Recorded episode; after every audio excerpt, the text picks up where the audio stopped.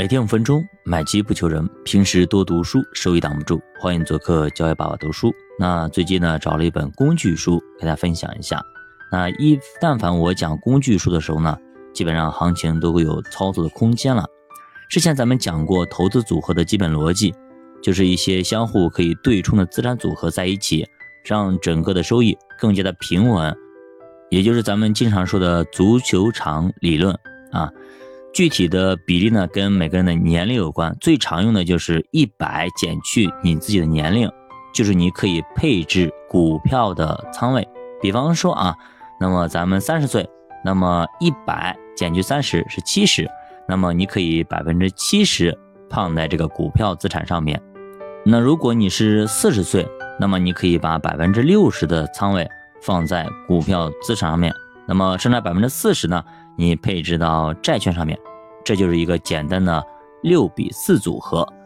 那么股票部分呢，平均年化收益率呢是百分之十一点四二，那债券部分大概百分之五点一八。那么长期下来，那这种股债的比例的配比，回报率呢，长期应该在百分之八点五到百分之九点五之间。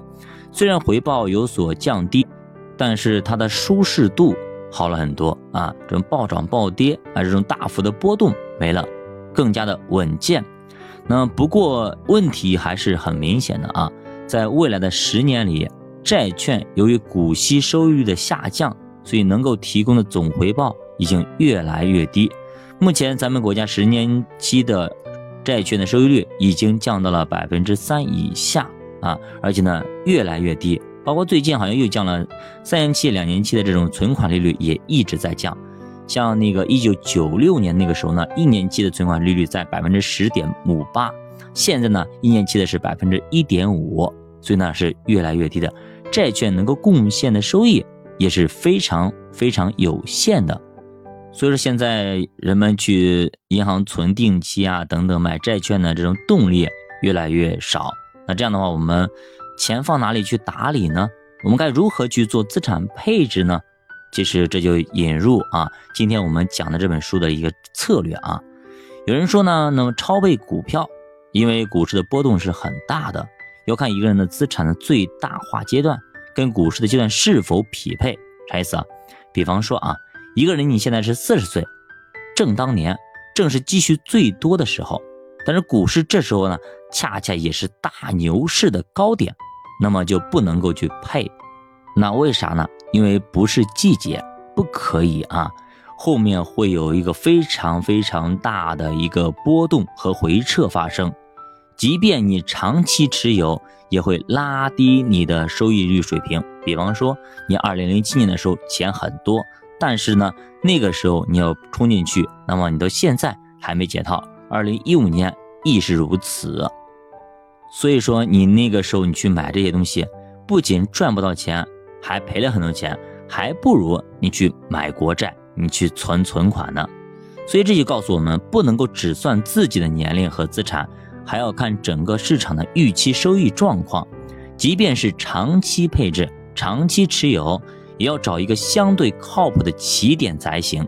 比方说啊，那么九零年高点你配置了日本的指数的话，那么现在恐怕。还是负收益，但是如果从零七年开始配，那么你放到现在年化已经超过了百分之十了。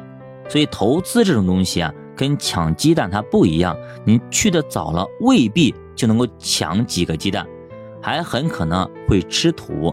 所以比方说你抢很多的时候，不是零七年，也不是一五年，反而呢可能是一八年，对吧？或者说是零八年，那么你不就赚大发了吗？对吧？这就您赶上了。那么如果说那个时候呢，也非你也非常知道它是一个非常好的低点，也非常好的一个买点，但是呢，您没钱，对吧？那个时候你可能才三岁，对吧？或者说你已经七十岁了，那不好意思，您就无法参与了。